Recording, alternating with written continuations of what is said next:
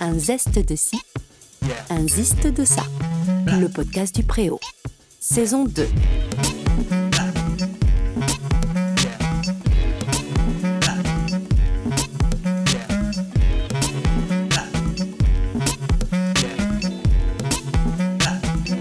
Vous êtes plutôt roman, plutôt essai, plutôt fiction ou policier? Si vous aimez lire, voici Manon, romancière pour petits et grands. Elle va nous raconter l'art de l'écriture. Salut Manon. Salut. Alors euh, Manon, Manon Fargeton, C'est ça. ça se prononce comme ça C'est ça. Ah là, j'avais, j'avais le doute, j'étais pas sûre. Euh, donc Manon, euh, tu écris au préau, souvent en tout cas. Souvent, c'est mon, c'est mon café d'écriture. Ça. Et c'est comme ça qu'on découvre un tout petit peu tes livres, ton univers, ton métier. Mais avant d'en parler, est-ce que tu peux nous raconter un tout petit peu quel est ton parcours, qu'est-ce que tu as fait dans la vie en général, etc. Mais aussi comment tu deviens euh, écrivaine? Ouais, écrivaine, on peut tout à fait le mettre en féminin. Euh, bah, j'ai grandi euh, en Bretagne, à Saint-Malo, Bretagne Nord, pour le coup. Euh, je suis en train d'y revenir après 15 ans à Paris. Très jolie ville, hein, ville fortifiée. Alors, je reviens pas à voilà. Saint-Malo, je reviens Ah. en Bretagne Sud, mais je reviens en Bretagne en tout cas. Euh, donc, j'ai grandi là-bas. euh, j'ai écrit mon premier roman quand j'étais encore au lycée. Euh, il est sorti euh, quand j'avais 18 ans. Et euh, en parallèle, ensuite, bah, j'ai fait des, des études euh, pour être euh, régisseuse lumière pour le théâtre. Et j'ai été régisseuse pendant 10 ans en parallèle de l'écriture, puisque j'ai jamais euh, cessé d'écrire et, de publier depuis. Euh, Enfin, si, pendant quelques années d'études, j'ai pas publié, mais ensuite, euh, ensuite c'est reparti. Et aujourd'hui, j'ai à peu près, je dois être à 25 romans publiés. Alors, il y en a pour les, pour les enfants, il y a même un album pour les petits, des romans pour les enfants, des romans pour les ados, beaucoup, et puis quelques romans aussi pour les adultes, dans plein de, de genres différents, puisque j'écris aussi bien du réaliste que de la fantaisie, du fantastique, de la science-fiction, du thriller, euh, voilà, plein de choses différentes. Waouh.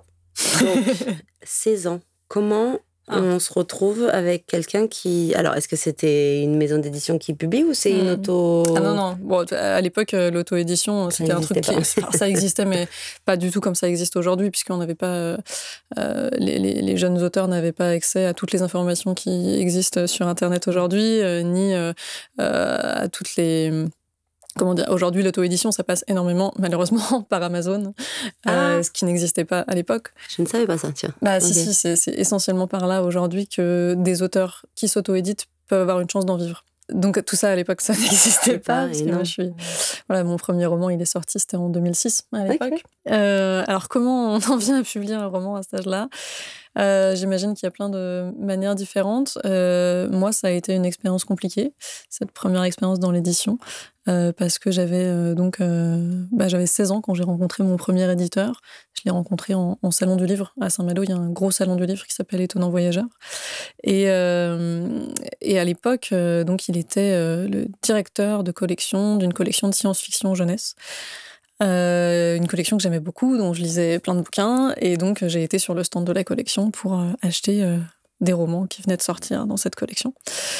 Et euh, j'ai acheté les romans, je l'ai rencontré lui, euh, et qui m'a dit euh, si tu veux écrire aux auteurs, tu vas sur le site internet. Il y avait déjà des sites internet quand même, il Ok, fallait ouais. Et donc il me dit tu vas sur le site internet, il y a une rubrique nous écrire, ça passera par moi, mais je transmettrai aux auteurs. Et il m'avait dit qu'il était directeur de collection. Alors moi je savais pas ce que c'était un directeur Non, de sais collection, pas, je le évidemment. sais toujours pas. hein. Et donc j'ai regardé ce que c'était et j'ai appris que donc c'était quelqu'un, c'est un éditeur freelance en fait, qui est responsable d'une collection au sein d'une maison d'édition et euh, qui travaille avec euh, les auteurs et qui choisit les textes pour cette collection et qui euh, fournit un peu les textes clés en main prêts à publier à la maison d'édition. D'accord, mais c'est quoi une collection? Une collection, c'est comme un. Une collection, bah, ça peut être, ça peut être par exemple, à un moment donné chez, chez Rajo, mon éditeur principal, il y avait une collection de thrillers qui faisait que du thriller ado. Bah, voilà, c'est une collection. Et il y avait un directeur de collection qui forcément- gérait cette collection-là, mais c'est pas forcément Ni les le même écrivain, ni la même histoire. C'est pas, pas une saga, quoi. Non, non. non, c'est ok. Non, non, une collection, c'est euh, voilà, c'est le, le- le des fois on, on voit sur les livres une, un petit euh, un nom comme ça qui n'est pas le nom de, la maison d'édition. Ok. Et, et ce nom-là, c'est le nom de la collection. Comme euh, par exemple chez Gallimard, la, la collection la plus connue en France, c'est la Blanche de Gallimard, D'accord. celle avec le NRF en rouge là, tu vois. Ah oui, Et si. c'est une collection Oula, au oui. sein de Gallimard. D'accord, ok. Voilà. mais du coup. Il y a plein de livres d'auteurs qui n'ont rien à voir, il n'y a pas de ligne particulière directrice? C'est euh, que de la littérature, par exemple, la, la, Blanche de Gallimard, c'est que de la littérature générale contemporaine. Ok. Euh, il me semble qu'il y a un peu de classiques aussi euh, qui sont réédités dedans, mais, je suis... mais, mais, qui ont, mais, qui ont, été édités en tant que nouveauté il y a très longtemps dans cette collection-là déjà, parce que c'est une collection qui, qui, existe depuis très longtemps. Il y a plein de bouquins Gallimard qui ne sont pas dans cette collection-là. Ok. Mais il y en a, il y a, voilà, y a une collection. Ok, bah merci. donc, euh, donc ce, cet éditeur était directeur de cette collection de science-fiction jeunesse à l'époque. Et euh, je, je rentre chez moi, je lis les livres, et il se trouve que j'avais commencé à écrire ce qui est devenu par la suite euh, mon premier roman. Ok, tu avais commencé à écrire parce que tu aimais ça, tu t'intéressais ouais, à l'écriture bah, En fait, euh, j'étais une très très grande lectrice. Et tout simplement, je pense que, comment dire, je faisais plein d'autres choses. Je faisais de la musique, je fais du violoncelle par ailleurs. si, si, je me suis mise à écrire, c'est, je pense qu'on se met à écrire parce que on aime les livres, euh, parce qu'on aime lire, parce qu'on aime les histoires. Donc, euh, donc ça a commencé comme ça. J'ai d'abord énormément lu, puis à un moment donné, j'ai eu une idée d'histoire qui existait dans aucun livre, et je me suis dit, bah, cette histoire-là, si je veux la lire, euh, j'ai plus qu'à l'écrire. Bah oui, mais enfin, de là à la structurer, à la... Alors, j'étais pas du tout capable à l'époque de la structurer correctement. J'avais des, des intuitions qui étaient relativement justes, sur comment on structure une histoire euh, et comment on construit des personnages, tout simplement parce que j'avais énormément lu et qu'au bout d'un moment, on est éponge. Euh, mm. euh, et, et, on, et on, il y a des connaissances qu'on acquiert comme ça de manière, de manière presque instinctive. Mais, mais j'avais pas, c'était pas suffisant. Je pense pas que ça aurait été suffisant pour réellement écrire toute seule de moi-même un livre publiable. Donc j'avais commencé à écrire quelques chapitres et euh, j'avais pris des notes sur, euh, sur les personnages, sur euh, l'univers, puisque c'était un roman de science-fiction qui se passait dans une centaine d'années. Et, et j'y étais complètement au culot. Je lui ai envoyé. Enfin, quand même, au moment où tu le rencontres, pour qu'il te donne cette info, c'est que déjà dans ta tête, tu te disais. Pas du tout. Ah, pas du tout. Tu lui as dit, j'écris un non, peu. Absolument non, pas. Je lui en ai pas parlé. Dit, si tu veux nous écrire. Si tu veux écrire aux auteurs, dont je venais d'acheter le livre. Ah, pour pouvoir. Euh, pour leur dire ce que tu as pensé de, de, leur livre. Non, c'était pas par rapport à une demande. Ok, Absolument pas. Très bien. Et, et, donc, moi, j'y ai été au culot et j'ai effectivement écrit aux auteurs. Mais à la fin, comme je savais que ça allait passer par lui, euh, j'ai dit euh, est-ce que euh, quand quand j'aurais euh, écrit euh, un peu plus, vous voudriez bien euh, jeter un coup d'œil, me dire ce que vous en pensez, tout ça. Et lui, il m'a répondu oui. Donc je lui ai dit, bon, je vais pas attendre d'avoir écrit un peu plus. Je lui ai envoyé cash les premiers chapitres que j'avais écrits, les notes que j'avais sur les personnages, sur l'univers, tout ça. Et il me les a renvoyés avec des conseils. au début, pas dans l'optique d'une publication, juste, en disant, bah, fais gaffe à ça, tiens, ça, ça pourrait être intéressant, ça, c'est une très bonne idée, ça, par contre, tu vas avoir un problème. Hein. Euh, et, j'ai repris mes premiers chapitres avec ça et je lui ai envoyé. Et en fait, on a commencé à, à échanger euh, comme ça euh, autour du roman. Le truc, c'est que très très vite, ça a débordé du roman. C'est quelqu'un qui avait 56 ans, j'en avais 16. et, et, au bout de 10 jours, on s'envoyait des centaines de mails et de SMS par jour. Il me disait qu'il m'aimait. et je me suis laissée embarquer dans cette histoire d'emprise, en fait, parce qu'à 16 ans, quand euh, on est euh, quand on n'est pas très bien euh, dans quand, quand, on s'entend pas très bien avec les gens de son âge qu'on se sent un peu décalé qu'on est un peu en avance intellectuellement mais pas forcément en avance émotionnellement ben on se fait avoir très très vite. On, se dit bah oui, c'est ça en fait l'amour, c'est ce truc absolu où euh, l'autre répond à toutes les demandes en permanence, où, où, l'autre est en permanence là, euh, euh, bah, dans le téléphone à, l'époque, ah et, et, dans cette espèce de contact incessant. Dans exactement. Et puis, et puis c'était quelqu'un que j'admirais parce qu'il travaillait avec plein d'auteurs que j'admirais. voilà, donc il y, avait, tout ça. Et en plus, il trouvait que j'avais du talent. Enfin, voilà. Oui, c'était hyper valorisant à tout niveau, en tant que femme, en tant que personne, en tant qu'écrivain alors femme, je sais pas, à l'époque, à 16 ans, on peut dire femme? Je, ne suis pas complètement convaincue. Mais euh, en, tant que, en, tant que, personne, on va dire. ouais, c'est vrai. Euh, voilà, donc, euh, donc je me suis laissée embarquer comme ça dans une, dans une histoire d'emprise qui a été très compliquée. Il a tenté de me couper de ma famille. ça, ah, parce que vous avez... As quand même... vous êtes devenu un couple? Enfin, un couple, non, vous êtes alors, ensemble? Non, à 16 ans, en fait, non. Euh, il, était, lui, marié hein, ah euh, à une femme euh, malade à l'époque, qui avait un cancer, qui savait tout, qui cautionnait.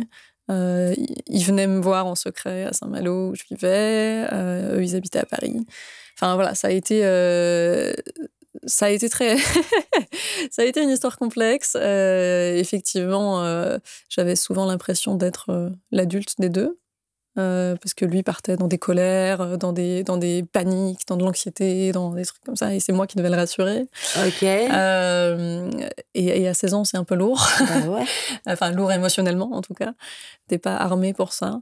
Et, et, heureusement, j'ai la chance d'avoir une mère assez solide, qui a vu, qui a qui s'est qui s'est posé en, en mur un peu, en, voilà, qui a refusé cette relation-là, euh, qui a tenté de m'éloigner de lui. Alors euh, au départ, évidemment, euh, elle a échoué parce que moi je pensais être amoureuse, etc. Oui, bien sûr, non, et puis on se bat pour.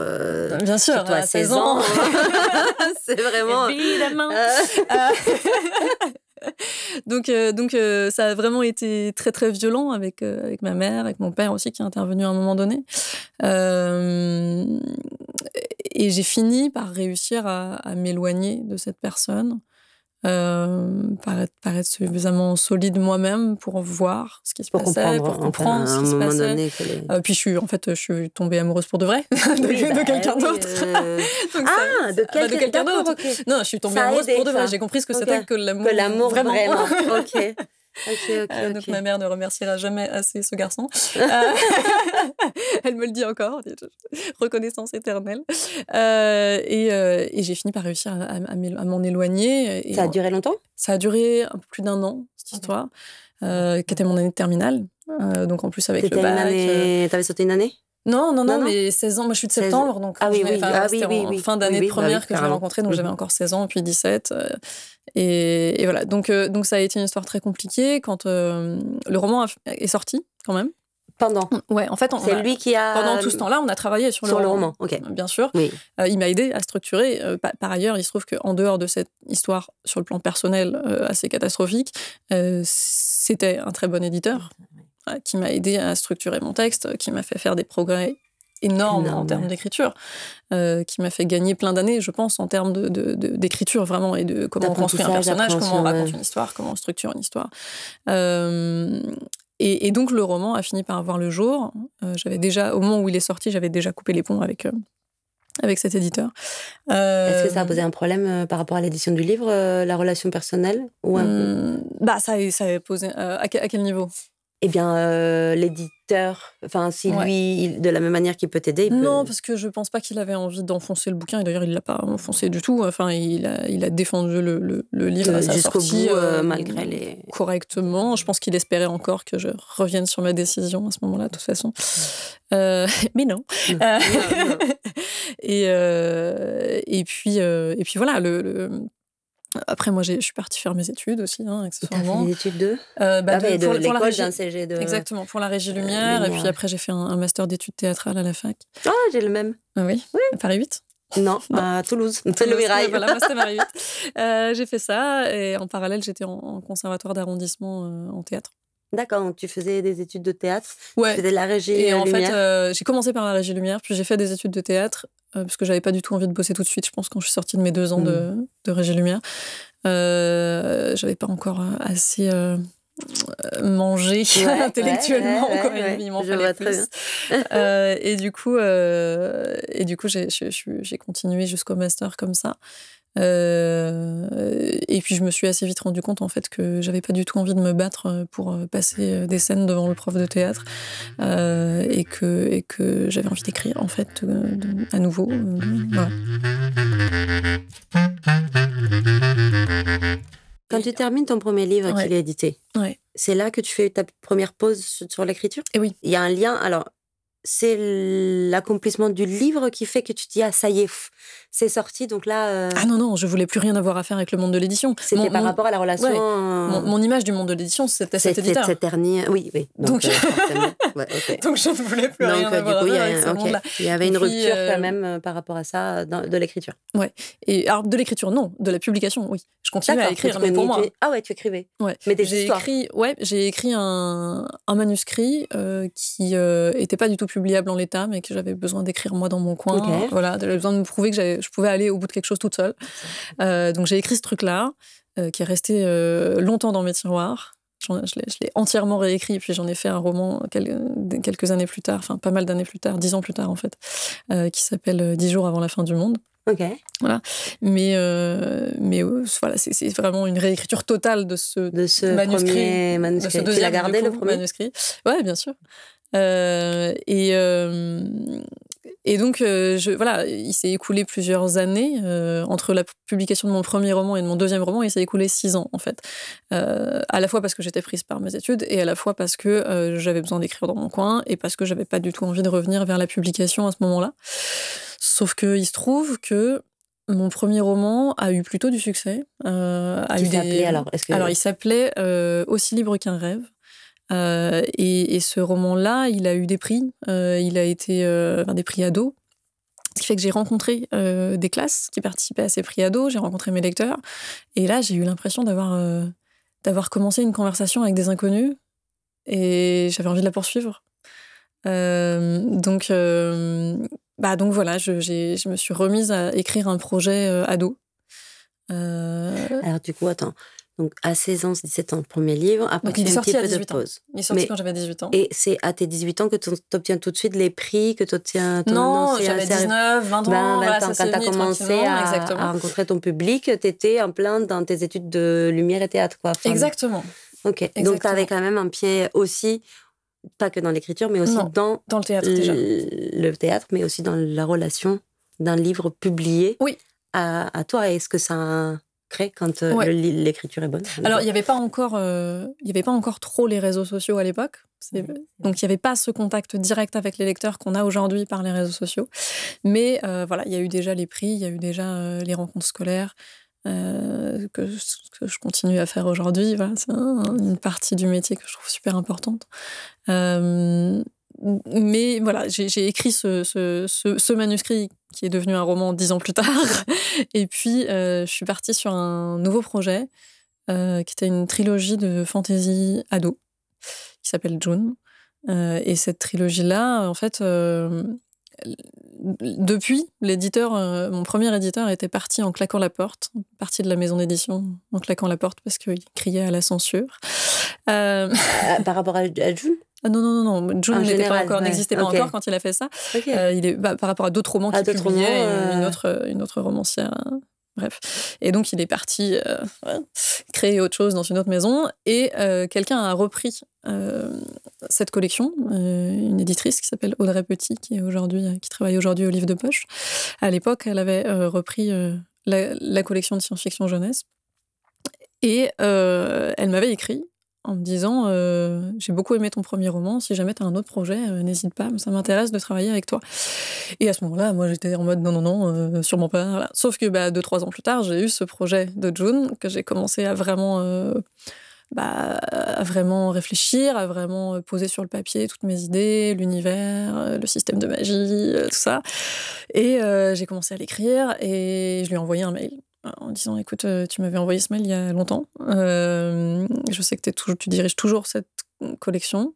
Euh, est-ce que ça te dit qu'on. J'ai un nouveau projet, est-ce que ça te dit qu'on se voit? Et on s'est vu, on a, on a, bu un café. elle était tout à fait partante pour ce projet de June et ça a été ma deuxième éditrice. En fait. voilà. Et puis ensuite, euh, ensuite euh, ça s'est enchaîné parce que après, quand tu, quand tu publies régulièrement, euh, bah, tu rencontres des éditeurs en salon du livre avec qui tu as envie de travailler. j'ai aussi d'autres envies, puisque voilà, j'ai commencé par du roman ado. À un moment donné, j'ai eu envie d'écrire de la fantaisie adulte, donc j'ai été vers un autre, une autre maison d'édition. J'allais te poser la question, qu'est-ce qui fait que tu choisis, ou enfin que tu...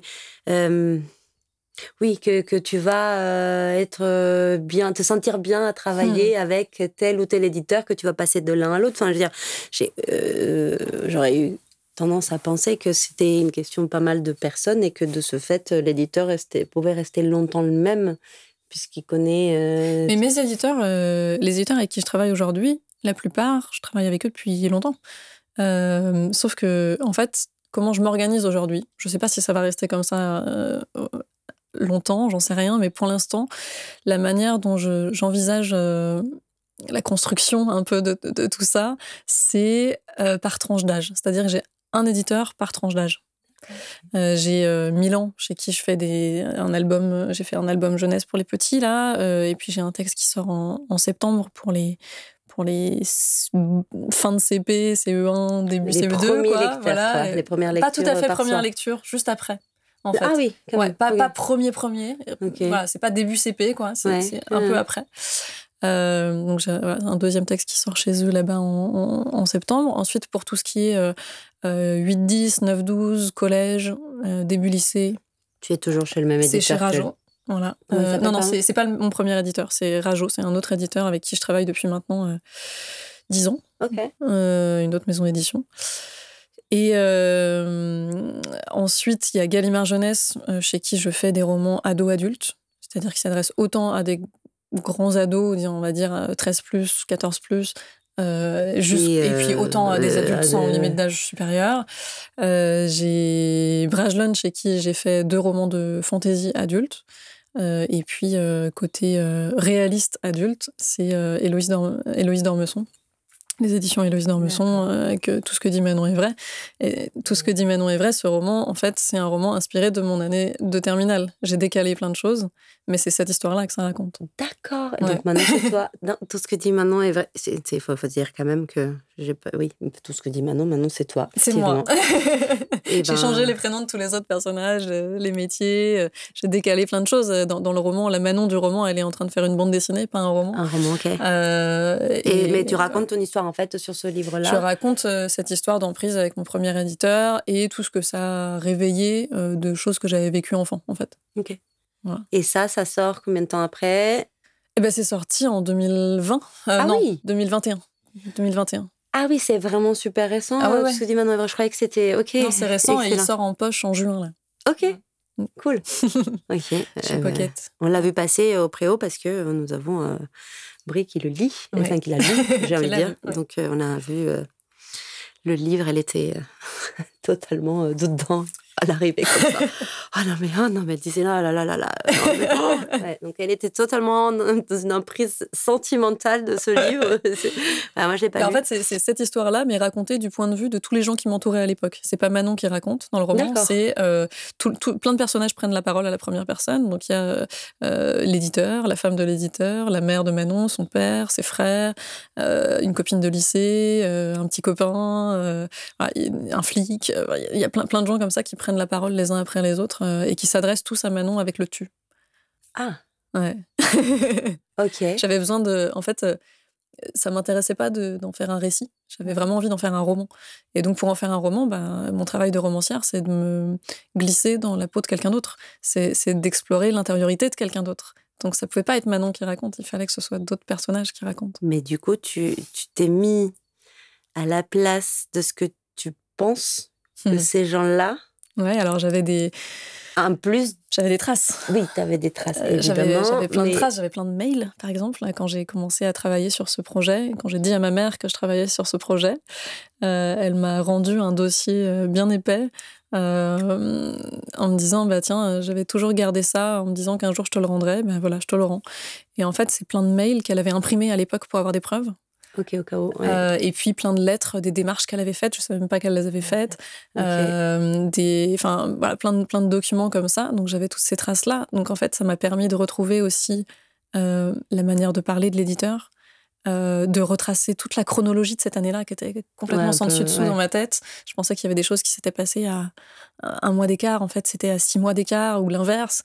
donc, ça m'a permis de refaire vraiment la chronologie. Et puis, et puis ouais, de retrouver la, teneur de nos échanges, quoi, en fait.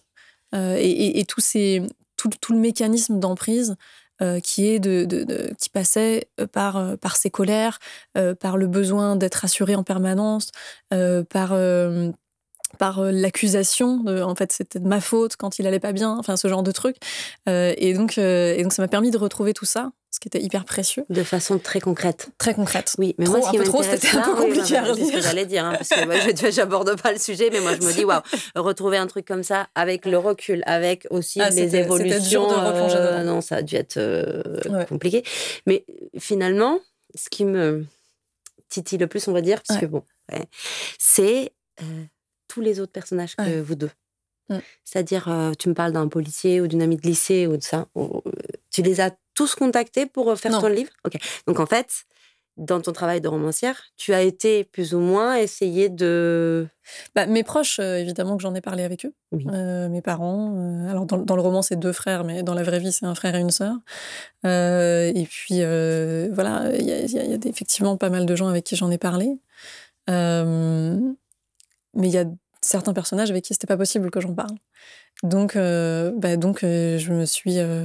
J'ai fait mon travail de romancière, en fait. Je me suis mise à leur place en me disant, OK, bah, qu'est-ce qu'ils ont pu. Qu'est-ce qu'ils savaient? Qu'est-ce qu'ils ont vu? Qu'est-ce qu'ils n'ont pas vu?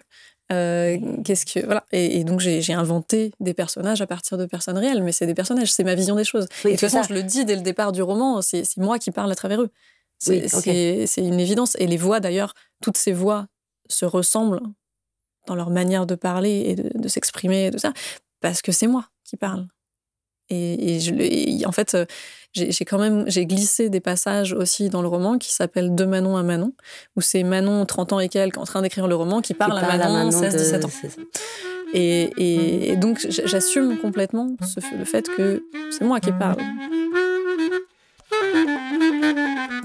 Mine de rien, quand on fait l'exercice d'aller se poser à la place de ceux qui ont eu un regard sur cette histoire, autre que toi, évidemment, Mm. que lui, éventuellement tes parents, parce que c'est des relations proches, on est, on est dedans, euh, je trouve que c'est un, c'est hyper intéressant comme exercice et, et hyper puissant, en fait, parce qu'à la fois, tu vas essayer de dire, voilà, peut-être Quand tu vas interpréter, tu vas te dire quel est le regard que j'ai. En fait, c'est finalement c'est assez personnel. C'est euh, peut-être aussi un, un mélange entre ce que tu penses qu'une personne qui pense ou qui a eu telle ou telle réaction a pu penser à ce moment-là, mais en fait, au final, c'est toi qui construis cette pensée. Tu ne peux jamais vraiment être sûr. Ouais, de- mais en fait ce qui m'intéressait avec tout ça c'était euh, de donner alors c'est- un roman je, je dis pas c'est la vérité c'est ma vérité voilà. Euh, et ce qui m'intéressait c'était d'aller chercher la complexité de la situation. Euh, d'aller chercher toutes les zones de gris. Euh, d'aller chercher tout ce qui j'avais envie d'autopsier un peu la situation et de donner l'illusion au lecteur qu'il avait toutes les clés en main. Donc il y a non seulement tous ces points de vue qui viennent voilà, s'intercaler comme ça, mais il y a aussi en plus euh, des documents. Il y a des mails, il y a des échanges de SMS, euh, il y a des, il y a des procès-verbaux euh, de police. Il y a plein de documents, des, des courriers, voilà, plein de documents comme ça qui viennent s'intercaler. Donc sont dans le livre. qui sont dans le livre, donc c'est vraiment un roman Tels, puzzle. qu'ils étaient. J'ai dû réécrire un peu des choses parce qu'il y a des choses qui n'étaient pas mises telles quelles ou, ou raccourcir, ou, voilà, bien sûr. Mais j'ai gardé la, la, ouais, la teneur des, des choses. Euh, et et, et- et l'idée, c'était vraiment ça. C'était cette envie de, de- d'autopier complètement une situation euh, avec le recul des années. Quoi. Il y a quelque chose qui m'a interpellée euh, l'autre jour, et tu me diras d'ailleurs, on n'est pas obligé d'en parler si t'en as pas envie, mais qui m'a marqué. Tu m'as dit, euh, quand je t'ai demandé pour tes cheveux, qu'il y avait beaucoup de, de ça par rapport à de, de réaction à une sorte de physique prototype de. Euh, Oui, puisque j'ai, j'ai- ce, qui- ce qu'il faut dire, vu que les gens ne me voient Oui, pas, pardon, c'est vrai. Alors, j'ai Manon. le crâne rasé. Ah, le crâne rasé. Enfin, pas rasé, c'est- rasé, mais voilà, Ouais. les cheveux très ras. Enfin, quand même, presque. Ouais, hein. C'est Et- pas du la boule à zéro, mais on est sur Là, du ça a 2, repoussé 3 un quand peu, même. c'est 3 mm Voilà. quand je les rase. Là, ça fait 10 jours, donc... euh, Voilà. Elle a des grands yeux euh, très bleus qui, effectivement, on voit euh, très vite, euh, qui sont impactants. Et puis, c'est vrai que tu as une physionomie très fine. euh. Et tu me disais, ouais, quand j'étais petite, j'étais très blonde et j'étais un peu un prototype de petite fille euh, jolie, de... Enfin, très vite... Enfin, je, sais- je sais pas trop comment tu me l'as exprimé, mais Ben, moi, a- je me suis dit, mon, mon Dieu, dès qu'on est enfant, on a déjà le poids du regard, de- du regard presque sexualisé, mais en tout cas, où... où- En tout cas, on nous renvoie en permanence, quand, quand on est jolie, euh, quand on est une petite fille jolie, on nous renvoie en permanence à notre apparence. Oui, bon, voilà, en tout cas, c'est dans ce sens. C'est c'est pour on ça que répète en permanence qu'on est jolie. joli. Euh, alors, Est-ce qu'on le répète aussi aux, petites filles qui ne le sont pas? Ben, je pense pas autant. subjectif, c'est débile, mais... mais euh, pas, pas autant.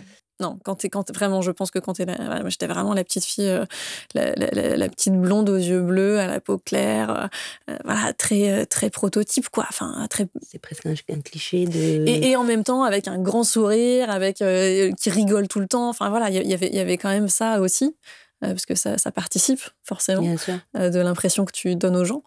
et, et oui, on m'a, on, m'a, on m'a répété toute mon enfance que j'étais jolie. et, et, on m'a poussé, d'une certaine manière, à penser que c'était ce qui était le plus important d'une certaine manière. Alors heureusement, encore une fois, euh, j'ai une mère qui était bien plus intelligente que ça euh, et, qui a développé aussi euh, évidemment tout le reste, qui a été très, elle était très exigeante en termes scolaires par exemple. Pour elle, la pensée est importante. on débattait à table en permanence pendant les repas. Enfin voilà, j'ai aussi grandi avec ça, heureusement. Oui, je, vois. Moi, je, joue un cadre final pareil et je dois dire que ça a été indispensable. Euh. Mais oui, effectivement, euh, la, première fois que je me suis rasé la tête, euh, j'avais 22, 23 ans. Et j'étais dans mes études de comédienne, en plus. Donc, encore le truc qui te renvoie au corps en permanence, qui te renvoie à ton image en permanence. Et, et je crois que j'avais besoin de, de, trancher, en fait, de dire, mais en fait, je suis pas que ça. en fait, j'ai aussi un cerveau et vous allez le voir, ce cerveau. Donc, je me suis rasé la tête. Excellent. C'était pas aussi pensé que ça à l'époque. Non, mais, non, mais, souvent, c'est jamais aussi pensé comme ça. On ne peut dire que ces choses-là, souvent, avec le recul. Mais il y avait le côté aussi. Enfin, si, ce, qui, était, ce qui était très pensé quand même, c'était cette envie de trancher, littéralement, parce que tu te coupes les cheveux. Donc, euh, c'était cette envie de trancher avec, euh, avec euh, cette image de jolie jeune fille aux, aux, longs cheveux blonds et aux grands yeux bleus. Voilà. D'accord. Euh, ça, c'était, euh, voilà, je ne veux plus être ça. Oui. Que ça. Enfin, en tout cas, d'accord, mais en tout cas, que ce soit la première chose qu'on voit de chez ouais, moi. En tout cas, j'avais, en étant en train de monter sur scène et de jouer en, permanence ces années-là, il y avait aussi quelque chose de, ben voilà, ce que, la première impression que je vais vous renvoyer va être différente. Ok. Euh, et, et, donc ça, voilà, ça, ça, a, été, ça a été assez radical. Euh, puis à un moment donné, j'ai perdu le sabot de ma tondeuse, donc j'ai laissé repousser. Voilà. J'ai eu de nouveau les cheveux courts pendant, après pendant longtemps. Et, et là, pendant le, le premier confinement, j'avais rendez-vous chez le coiffeur, euh, genre, euh, ça devait être une semaine après le début du premier confinement. Évidemment, je n'ai pas pu y aller. Et une semaine plus tard, j'ai craqué, j'ai repris la tondeuse et, j'ai re-rasé. Bah voilà. Depuis, j'ai de nouveau les cheveux rasés. Mais oui, bien sûr que c'est l'apparence, ça passe par plein de choses. Ça passe par les vêtements, ça passe par euh, du maquillage ou pas, ça passe par une coiffure, ça passe par, énormément de choses, par une manière de se tenir. Mmh. Euh, mais, mais bien sûr que ce, côté. Euh, bah, en fait, ce qui est intéressant, c'est que quand tu traces le crâne, tu n'attires plus à toi les mêmes personnes. Non. Et généralement, tu attires à toi des personnes intéressantes. Ok. Rappelez-moi de me raser le crâne bientôt pour tester la théorie de Manon. Pourquoi pas? Tu sais que moi, c'est, je crois que ça fait 20 ans que j'essaye de me raser le crâne. J'ai une copine qui l'a faite, mais je, il faut dire que j'adore les cheveux, en fait. J'adore les cheveux, j'aime beaucoup hein, mes cheveux. Ouais, je sais. Ça repousse trop vite, hein. moi je me les raser régulièrement. C'est oh mais j'ai jamais, je, je sais pas, j'ai jamais réussi à oser. en plus, j'ai une époque, j'avais une amie, j'ai tout eu, hein, les cheveux super courts, mi-longs, j'ai toutes les coupes du monde. Ah, moi aussi. Hein. Si tu tapes mon nom sur Google, tu vas voir toutes les photos. J'ai vraiment tout. Je l'ai fait. je l'ai fait. et certaines, je n'étais pas sûre c'était toi. D'ailleurs, et si, c'est ça. voilà, tu vois. Bon, revenons au livre. Euh, moi, j'aimerais aussi savoir, euh, peut-être c'est, enfin, je sais pas, moi, je sais pas. En tout cas, peut-être qu'il y en a plein qui. Hmm. Mais que, comment. Euh, comment on écrit un livre, en fait? Enfin, comment tu, Quelles sont les phases? Comment ça se dans la chronologie, comment on organise l'écriture d'un livre? Est-ce que c'est quelque chose où on va se mettre à écrire ou est-ce qu'il y a quand même vraiment, même à 16 ans, hein, parce que moi, c'est ce qui hmm. m'impressionne là-dedans, c'est que j'imagine que tu n'avais pas les outils, on va dire, techniques à 16 ans pour le faire jusqu'à ce que tu aies cette rencontre. Mais en fait, j'avais déjà certains outils techniques. Euh, parce que les premiers trucs que j'ai faits, c'est de réfléchir à, la cohérence de mon univers, euh, c'est de réfléchir à mes personnages, à qui ils étaient. C'est intuitif ou c'est parce que, par exemple, tu avais une bonne prof de français qui t'avait appris des trucs ou non, c'est plus par la lecture Je pense que c'était plus par la lecture et plus par. Euh, bah oui, évidemment qu'il faut que je réfléchisse à qui sont les héros de mon livre. Enfin, tu vois, c'était un truc de. Ok, évidemment. Donc d'abord, tu réfléchis. Donc j'ai réfléchi à, à, ça dès le premier roman, mais évidemment, j'allais beaucoup moins loin que je ne vais aujourd'hui dans mon travail préparatoire alors, il y, a des auteurs qui euh, commencent à partir d'une idée euh, et, qui, euh, et qui déroulent sans savoir où ils vont. Voilà, ça, existe aussi. C'est pas mon cas. Moi, je fais partie de ceux qui construisent. On dit qu'il y a les, on dit qu'il y a les jardiniers et les architectes. Euh, ah, T'es architecte. Moi, je suis architecte. Il y a les jardiniers qui, qui, plantent une idée et puis qui regardent comment ça pousse et puis qui taillent un peu à droite à gauche. Ok. C'est joli ça. Ça me plaît et ça. Puis les, et puis les architectes qui font un plan et qui construisent la maison. Euh, tu vois. Moi, je suis, je suis un peu paysagiste. Je suis un peu entre les deux. Euh, c'est-à-dire que je fais un plan. J'ai vraiment besoin de faire un plan. J'ai besoin de réfléchir en, en, profondeur à mes personnages. Et en fait, la plus grande partie de mon plan vient de cette réflexion sur les personnages parce que je vais me dire, ok, bah, qui ils sont évidemment, euh, à quoi ils ressemblent, euh, quel, euh, quel âge ils ont, dans quel genre de famille ils vivent, si c'est des enfants ou des ados, ou quel genre de famille ils ont construit ou pas, si c'est des adultes. et puis, je vais me dire surtout, c'est quoi leurs défauts, qu'est-ce c'est quoi leur problème au début de cette histoire, qu'est-ce qu'ils veulent accomplir, obtenir, c'est quoi leur désir profond là. et puis comment est-ce qu'ils vont évoluer entre le début et la fin de l'histoire? Ça, tu te poses cette ah question-là Bien sûr, c'est la question la plus importante pour moi. C'est comment ils vont évoluer et pourquoi. C'est-à-dire que ce qui va les faire évoluer en cours de route, c'est euh, ils, veulent quelque chose et ils vont trouver sur leur chemin des obstacles, des choses qui vont les empêcher d'obtenir ce truc-là qu'ils veulent. Et au fur et à mesure, en rencontrant ces obstacles, ils vont comprendre ce qu'ils ont vraiment besoin. Parce que des fois, on a envie d'un truc, mais c'est pas de ça dont on a besoin. Euh, et, donc, ça va les transformer, forcément. Euh, et ils vont obtenir ou pas ce qu'ils voulaient au début. Mais, ça sera plus ça, l'important. c'est rigolo, on parlait de, la, contrainte. Ça, ça fait trois fois, en trois jours, que je parle de ce sujet de la contrainte comme outil de. Mais écrire, c'est se mettre des contraintes. Il n'y a, pas d'autre. Enfin, créer, globalement, c'est se mettre des contraintes. Plein de contextes, ça marche. Ça marche pour l'écriture, mais ça marche pour. Euh, mais parce que, en fait, écrire, c'est faire des choix. Hmm. Donc, c'est se mettre des contraintes. Un choix, c'est une contrainte. Euh, c'est se dire, bah voilà, mon personnage, il va avoir tel âge. Bah, c'est une contrainte. Euh, ça va se passer à tel endroit, à telle époque, ça, dans un monde inventé. tout ça, c'est des contraintes donc la contrainte, elle va venir. Il euh, y, a une idée de départ en général. Y a, souvent même il y a plusieurs idées qui se rencontrent et, ça commence à faire un roman parce que ces idées-là se sont rencontrées. Euh, mais ça peut être ça peut être plein de trucs différents. Ça peut être une discussion, ça peut être un article de journal que j'ai lu, ça peut être euh, un livre que j'ai lu qui m'a donné une idée ou un film que j'ai vu. Ça peut être un rêve que j'ai fait. Enfin, ça peut être plein de trucs différents. Et à un moment donné, cette idée-là va imposer un genre, va imposer un type d'histoire euh, va imposer un âge de lectorat, à peu près. Ah, ça peut être, je peux le tirer vers, un peu vers le haut, un peu vers le bas en termes d'âge, mais ça va quand même imposer un truc. Si mon héros il a 8 ans, a priori, il y a deux options. Soit c'est un roman pour les, pour les enfants, euh, soit c'est un roman pour les adultes, parce que je traite d'un sujet très dur, par le regard d'un enfant de 8 ans. par exemple. Par exemple. Mmh, mmh. Mais, mais ça va pas être pour les ados. Pour les ados, non. Bah par exemple. C'est vrai. Hein. Là, comme ça, en plus, tu donc, dis, ça semble. Euh, donc ça, donc, ça pose des contraintes, de fait, euh, les, les... effectivement. Donc, je fais, je fais tout ce travail préparatoire. J'ai besoin de savoir comment ça se termine avant de commencer ah oui? à écrire. Ouais, au moins, globalement. Pas forcément pour tous les personnages. Parce que on n'en a pas parlé, mais un tout petit peu avec tout ce que dit Manon est vrai, mais moi j'écris principalement du roman choral. C'est mon, mode du, roman, choral, choral, Où il y a plusieurs points de vue de personnages qui s'intercalent, euh, qui s'entremêlent. Et, et, donc, euh, et donc je ne sais pas forcément pour chacun de ces personnages exactement quelle, va être la fin, euh, mais je sais comment je veux que chacun évolue à peu près. et je connais une, ma fin globale, en fait. Ce qui va se passer à la fin de l'histoire, Ok. Et, et, et, quand je dis euh, je, sais pourquoi ils, évoluent, euh, j'ai besoin de savoir pourquoi ils évoluent, c'est que j'ai vraiment, je, construis chaque, euh, chaque révélation qu'ils vont avoir, chaque, chaque chose qu'ils vont découvrir sur eux-mêmes, sur le monde dans lequel ils vivent, voilà, suivant quelle est, quelle est l'histoire. et, et donc tout ça, ouais, tout ça, je le construis avant, sachant que c'est des espèces de jalons. D'ailleurs, j'ai des, des scènes clés Ok. Voilà. Euh, j'ai pas forcément tous les détails entre ces scènes clés qui vont. Oui, ça, ça, je, vais le découvrir un peu au fur et à mesure. Ça, ça va être justement le. Euh, et puis, et puis, il arrive que euh, en cours d'écriture, je me dise ah ben non, en fait, ça, ça peut pas marcher, et donc je, je réfléchis à, mon histoire. Donc je me. Rien n'est figé parce que Exactement. Un plan Moi, ça, me rassure d'avoir un plan, mais c'est pas un plan qui est complètement figé, définitif. voilà. Ok. Et j'imagine que tu dois également construire, notamment sur la fiction, l'univers et l'univers c'est complexe. Enfin, je veux dire, c'est large. Quand je fais de la fantaisie, tu veux Par dire? exemple, ouais, si tu crées un monde, il y a beaucoup de choses à créer. ah bah oui, c'est sûr. Il faut, faut être cohérent. Quoi. Il y a de la politique, il y a de la géographie, il y a de l'économie. c'est quoi les ressources de, de, du pays dans lequel ça se passe?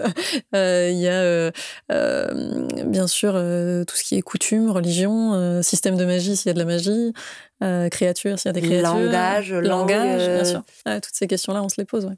Et du coup, c'est beaucoup de documentation, j'imagine mmh, Alors, ça peut, parce que des fois, on va s'inspirer. Là, par exemple, la, série de fantasy que je suis en train d'écrire, il y a tout un système de caste euh, dans la société. c'est une cité-État avec tout un, tout un système de caste où il y a des, des nobles, euh, des, des, des, castes, après des castes d'artisans et puis des esclaves.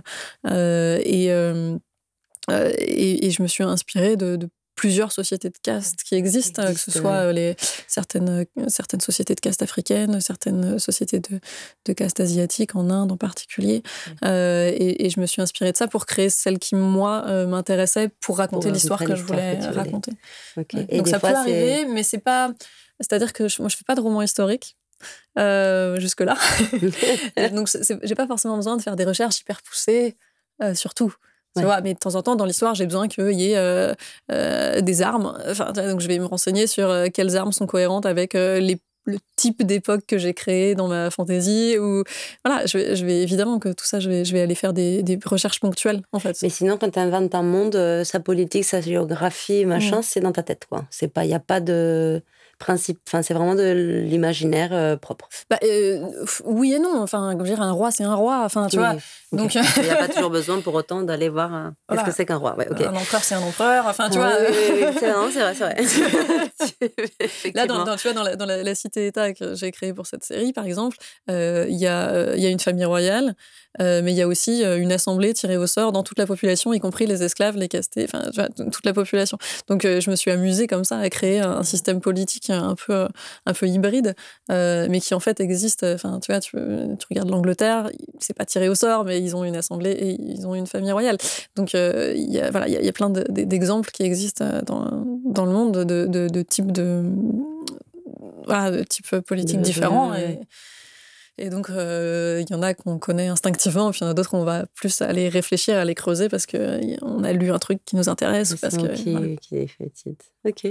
Mais donc, euh, donc voilà, il y a toute cette phase préparatoire, sachant que j'ai pas besoin de tout savoir avant de commencer et qu'il y a plein de petites recherches ponctuelles comme ça que je vais faire en cours d'écriture, évidemment. Euh, et puis ensuite, à la fin du premier jet, bah, il y a toute la phase de correction. Donc ensuite, Ensuite, j'écris. À partir de ça, hop, tu commences, tu écris dans l'ordre J'écris dans l'ordre, ouais. Euh, après, des fois, j'ai des idées euh, de, de dialogue pour une scène beaucoup plus loin, et donc je le note euh, plus loin dans, mon, dans mon fichier, et puis peu à peu, toutes ces notes vont être avalées par les chapitres que j'écris au fur et à mesure. Euh, donc, euh, donc ça m'arrive voilà, de prendre des notes pour des scènes plus lointaines. mais revenir en arrière, ah bah si là on pourrait créer un lien avec ça ou ça, non Oui, alors ça, je le fais pas trop, c'est-à-dire que j'ai plutôt un fichier à côté où je me note toutes les modifs qu'il va falloir que je fasse une fois que j'aurai terminé mon premier jet, mais j'essaye d'aller au bout, parce que sinon si tu es tout le temps en train de revenir en arrière, en fait t'arrives jamais au bout. Donc je me, voilà, j'ai mon fichier de notes à côté où j'ai tous les trucs que je dois modifier. Là je suis en train d'écrire un tome 3 mais le tome 1 n'est pas encore sorti. il sort en, octobre. Donc j'ai un fichier où j'ai, euh, en écrivant le tome 3, je dis, oh, il faudrait que je modifie ça dans le 1, ça dans le 2. Euh, donc j'ai mon fichier, euh, modif tome 1, modif tome 2, modif tome 3. Et, quand je vais commencer les corrections éditoriales avec, avec la maison édition du tome 1, bah, je sais que je vais rajouter ces petits trucs-là. Et puis quand j'aurai terminé mon premier jet du tome 3, je vais, je vais faire toutes les modifs que j'ai notés aussi. Ah, donc ça, c'est mon petit, mon petit fichier d'à côté. Et puis ensuite, ben ensuite, quand je termine mon premier jet, je commence par, euh, par euh, faire ces modifs-là, justement, toutes celles que j'ai notées, par tout relire. Et puis, et puis corriger, là vraiment, en termes d'écriture, en termes de clarté, en mmh, termes de. une relecture. vérifier qu'il n'y a pas d'incohérence, tout ça. Ensuite, j'envoie ma première lectrice, qui, dans 95% des cas, est ma mère. Ah, maman, bah voilà, jusqu'au bon moment. Bravo, bah, maman. Ouais, non, mais parce que c'est, déjà, c'est une grande lectrice.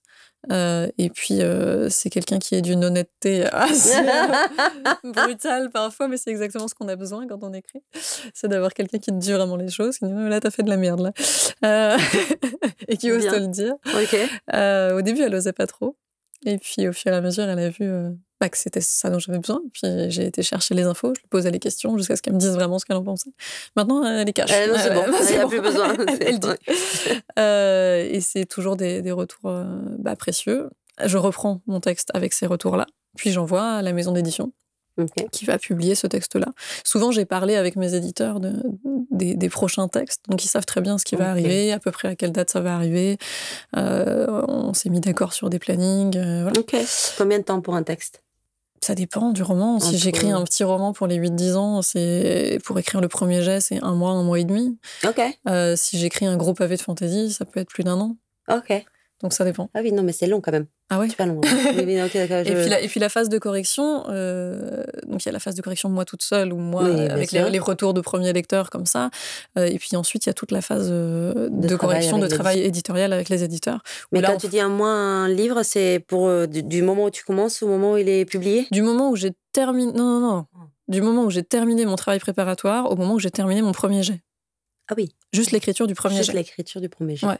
Après si je mets tout ensemble, si je mets le travail préparatoire, l'écriture plus les corrections, Voilà, plutôt, parce que l'édition, après, c'est... Voilà, euh, c'est en général, sur un petit roman pour les 8-10, ça va être euh, deux mois de travail, deux mois, deux mois et demi.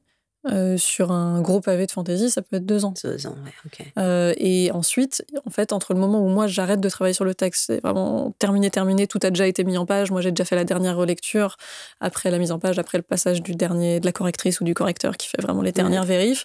Euh, il se passe en général trois à six mois avant la sortie, parce que c'est le moment où euh, bah, où va travailler l'équipe marketing pour défendre le roman, où les, les représentants vont passer dans les librairies pour euh, Ah, ok. présenter aux libraires tout ce qui va sortir. Euh, donc tout ce travail-là qui se fait sur le, sur, juste avant la sortie, bah, en fait, c'est entre le moment où j'ai terminé et le moment Et où le ça moment sort. où ça sort, bah, évidemment. Mais bon, ça, c'est de l'édition. Peut-être qu'un jour, on, on pourra accueillir un éditeur qui nous racontera en détail. Euh, des spécificités euh, comme ça, là, euh, où tu te dis, bah, quand j'écris un livre pour enfants, machin, très vite, ça, ça, ça, euh, ça va être la différence principale. Ah, entre enfants, ados, Ouais, adultes les différences. Ouais, t'as l'air de parler de tes livres vachement selon la tranche d'âge. Hmm. C'est un peu comme ça. En- Donc, est-ce fait, En fait, il n'y a pas une grande différence pour moi. Euh, entre ados et adultes, il y a très peu de différence. Parce qu'en ado, on n'a pas de limite d'âge, de, de limite de, de, de volume de texte. On peut faire aussi long qu'on veut en ado. Mais, Euh, donc on peut autant avoir des textes courts que des textes très longs. ok, C'est pas, c'est pas un problème. Non, vrai. de même qu'en adulte, on peut avoir des textes très courts et des textes longs. Euh, en revanche, pour les. Et puis, j'ai pas l'impression d'écrire différemment. Euh, je- euh, le langage? Non, le langage, c'est le même. De même que j'ai pas l'impression d'écrire différemment quand c'est pour les 8-10. hein. Oui, c'est ça. Mais tu n'as pas de modif. Par exemple, tu vas pas travailler sur une- un langage qui va être différent parce Non, que. mais parce... après, je vais, je vais faire parler mes personnages qui ont cet âge-là Oui, différemment. donc du coup, tu tout leur donnes à peu près que, le langage. Voilà, je vais être dans le point de vue. Si je suis dans le point de vue d'un personnage de, de 8-9 ans, d'un personnage de 15 ans, ou d'un personnage de 30 ans, ou de 50 ans, bah, euh, je vais parler avec ce qu'est ce personnage, avec sa vision du monde. Euh, donc, euh, le même sujet, on peut aborder tous les sujets en littérature Bien sûr. jeunesse, on va juste pas l'aborder de la même manière parce qu'on va l'aborder par le prisme d'un regard de, de 10 ans ou de 15 ans, ou de- et, et on n'a pas la même expérience qu'à 30 ou à 50. Euh, Donc on n'a pas les mêmes réflexions, on se dit pas les mêmes choses, on n'a pas les mêmes peurs, on n'a pas les mêmes rêves, euh, on n'a pas les mêmes regrets, tu vois. tu vois donc, euh, donc tout ça va, va- va rentrer en jeu dans l'écriture, mais j'ai pas l'impression d'écrire différemment, juste je me mets à la place d'un personnage qui n'a pas le même âge. Et donc qui n'a pas les mêmes problématiques. Donc, oui, et ni du coup le même langage. Ni le même quotidien, ni le même langage, pas forcément, ouais.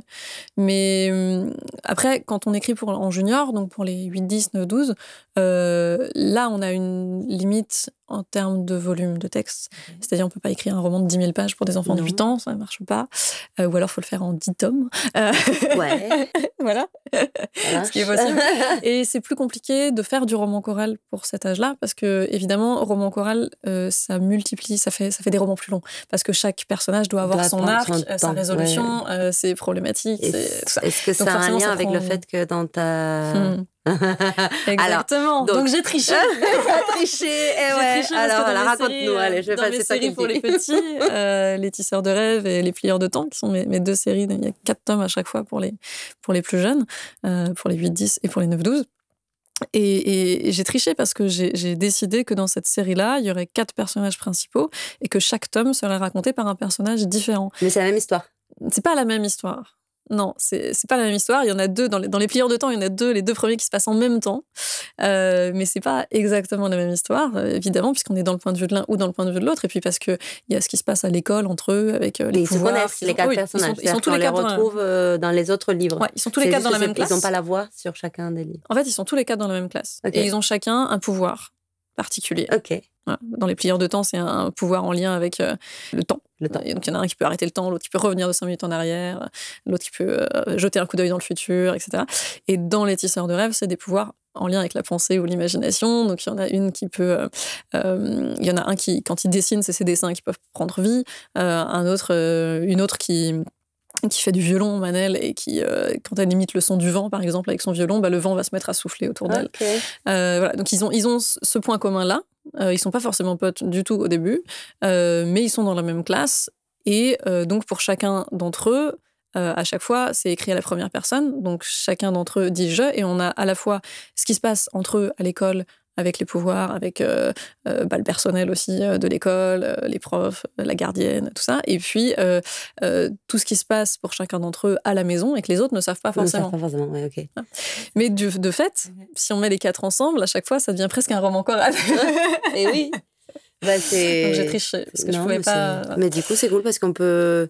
Ça donne euh, une idée de ce qu'est un roman choral à des enfants, Mm. mais par le biais de plusieurs lectures, donc sans les épuiser, sans les. Mm. Donc c'est au contraire, c'est plutôt Et une astuce qu'une triche. ouais, et puis moi j'aime bien. Moi, ce qui me fascine dans le dans le la narration chorale, c'est que euh, tu as à la fois l'intériorité d'un personnage, donc tu le découvres avec ce qu'il pense, avec ce qu'il ressent, euh, et en même temps, tu as ce que le deuxième personnage pense de lui, le troisième personnage pense de lui, etc. Et donc, on a une espèce de vision kaléidoscope comme ça de chaque personnage euh, qui, qui est forcément complexe.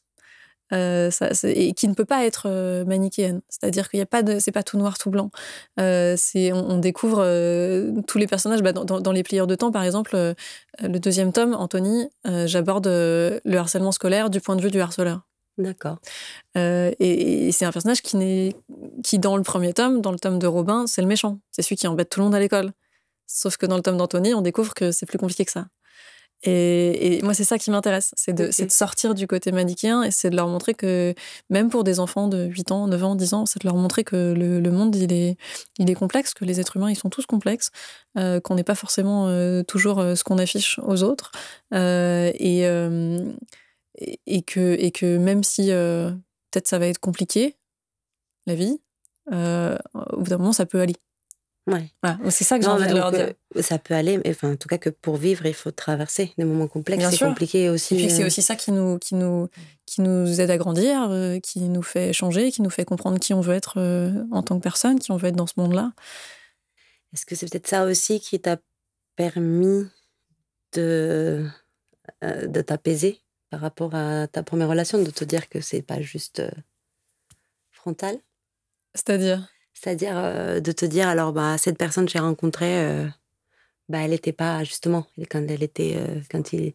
C'était pas juste un gentil ou un méchant. Ah oui, non, mais ça n'existe pas, un gentil. Ouais, mais quand on est dans une situation comme ça, c'est difficile peut-être à voir. Est-ce que ça. Non, je me suis jamais dit que c'était un méchant. D'accord, ok. Euh, je me suis juste, j'ai juste la- pris la question que j'aurais dû poser euh, d'ailleurs. J'ai juste pris conscience au bout d'un moment euh, que c'était quelqu'un qui était euh, euh, qui avait un vrai problème social de, de relation à l'autre et qui n'agissait pas comme un adulte devait agir dans la société dans laquelle on était et qui n'était pas capable de protéger les adolescents, ce qui était dangereux parce qu'il travaillait pour, des, pour pour des les adolescents. adolescents. ouais. Donc c'est quand même particulièrement dangereux. Euh, et euh, et, et j'ai pris conscience du fait que ce qu'il prenait pour de l'amour n'en était pas et que peut-être en fait il en était conscient. Et il le savait très bien. Ok.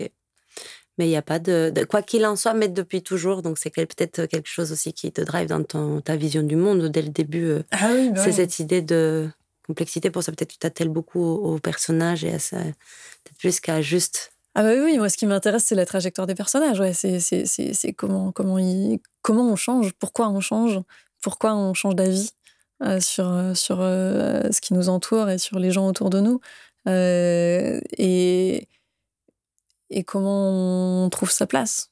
Ah moi c'est ça qui m'anime depuis le début, je pense. Ouais.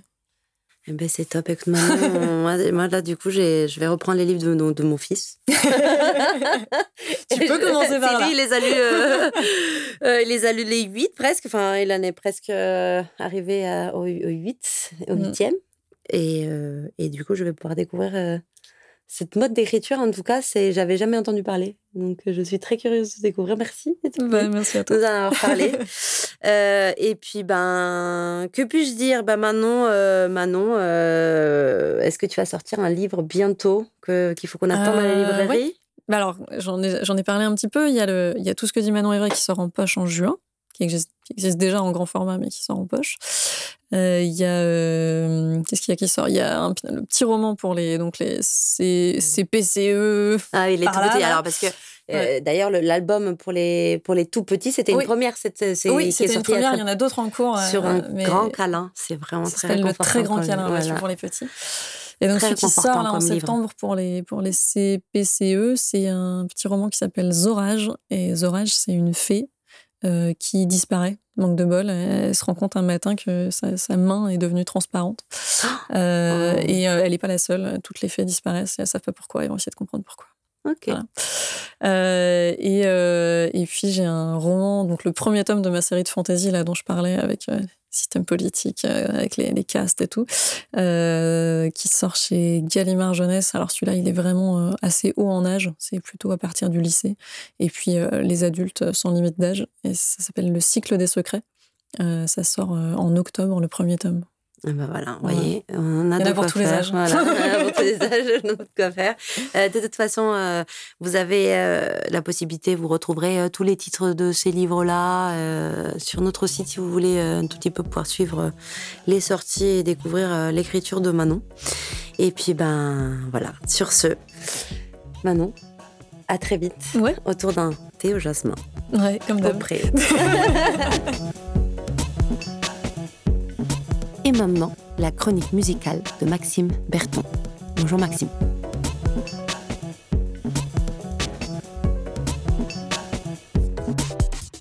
Coucou Lara. Alors on me dit dans l'oreillette que Manon jouerait du violoncelle. Eh bien, qu'à cela ne tienne, je vais vous parler aujourd'hui d'une artiste que je viens de découvrir et que j'ai adorée. Elle joue de la kora, un instrument africain que l'on décrira un peu plus tard, et c'est pendant ses études en Angleterre notamment qu'elle joue aussi piano, clavecin et donc violoncelle, qui fait donc le lien avec Manon. Sans plus attendre son nom, il s'agit de Sona Jobarté. Sa mère et son père sont respectivement anglais et gambien, et le métissage de sa musique est envoûtant. Je vous laisse la découvrir avec ce morceau du disque Motherland, le morceau s'appelle Matt.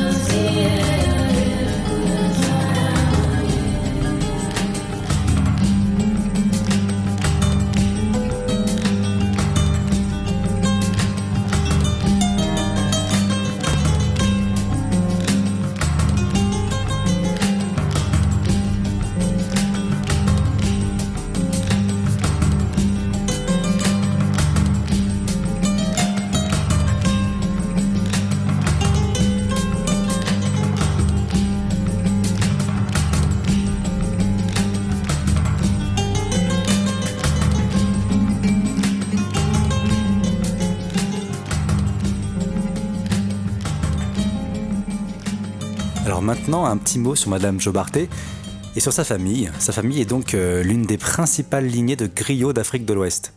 Amadou Bansang est son grand-père, c'est un maître griot, et son frère est également un joueur de kora très connu, c'est Tunde Yekede.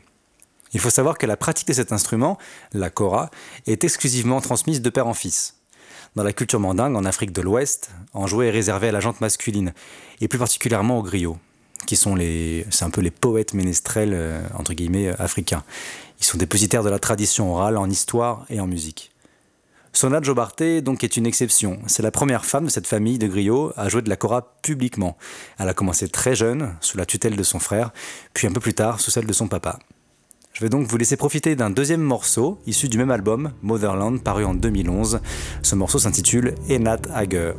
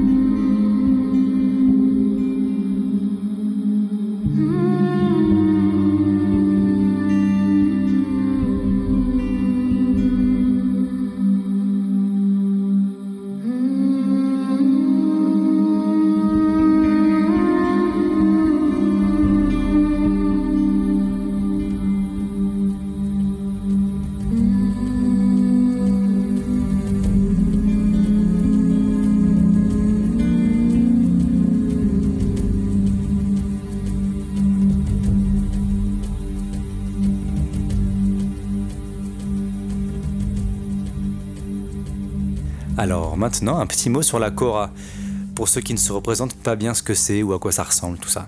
Alors la kora, c'est un instrument de musique à cordes, à cordes pincées même.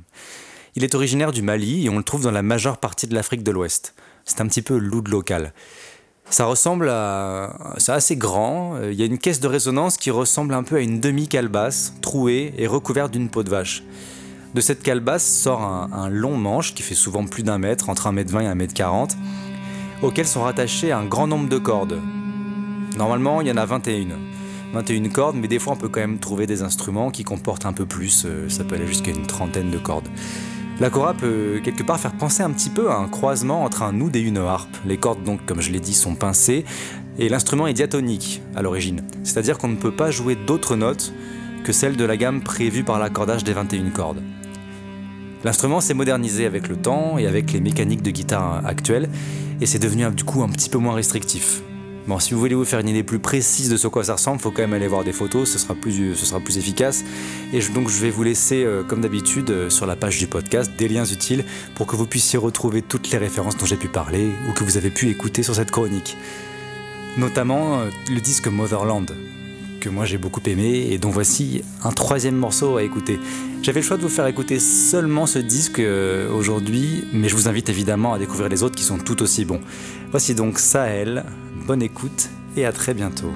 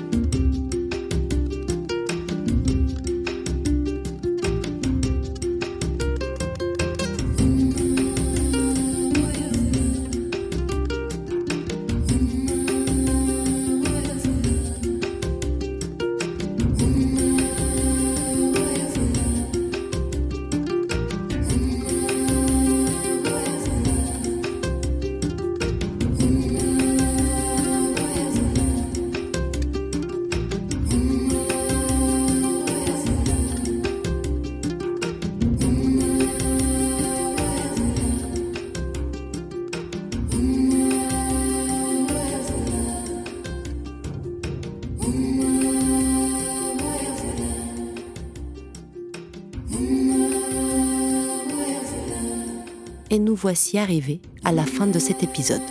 Vous pouvez le réécouter sur toutes vos plateformes de podcast habituelles ainsi que sur notre site web. Vous y trouverez également toutes les références utiles. On se retrouve dans un mois. En attendant, restez curieux.